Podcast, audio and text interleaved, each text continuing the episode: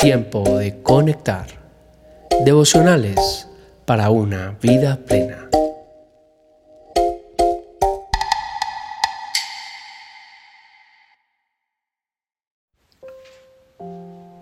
Tiempo de conectar. Febrero 10. Háblalo con Dios. Dios tiene una ocasión, un momento en el que te sentirás totalmente renovado Leemos en Esther 7.2, y en el segundo día, mientras bebían vino, dijo el rey a Esther, ¿cuál es tu petición, reina Esther, y te será concedida? ¿Cuál es tu demanda? Aunque sea la mitad del reino, te será otorgada. Dios mismo nos hace esta pregunta hoy. ¿Cuál es tu demanda? ¿De qué quieres que me enteres? ¿En qué te puedo ayudar?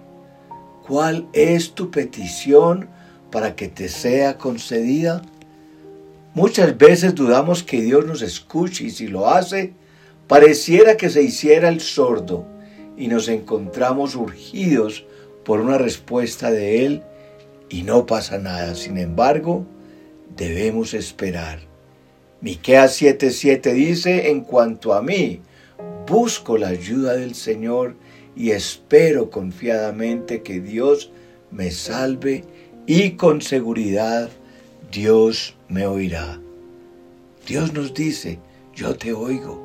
Solo espera confiadamente y ten la seguridad que sea cual sea tu necesidad, puedes hablarlo conmigo. Comencemos entonces a conversar con Él. Sus respuestas traerán paz a nuestro corazón atribulado.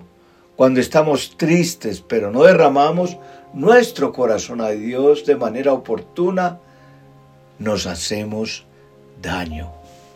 Tenemos que aprender a desahogarnos en Dios. En cuanto a ti, busca la ayuda de Dios, no de otras personas. Abraham lloró cuando murió su esposa. Ezequías lloró amargamente cuando el profeta le dijo que se moriría pronto. Pedro lloró, lloró fuertemente después de negar a Jesús.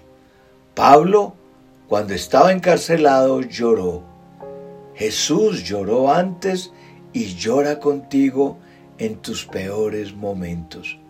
Podemos pasar la noche llorando, pero a la mañana vendrá la alegría.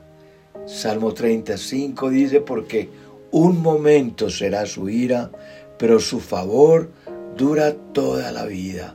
Por la noche durará el lloro y a la mañana vendrá la alegría. Derramar algunas lágrimas no es sinónimo de debilidad, sino de honestidad.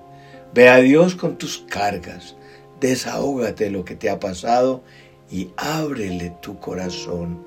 Tus problemas son tan difíciles que un ser humano no los puede resolver.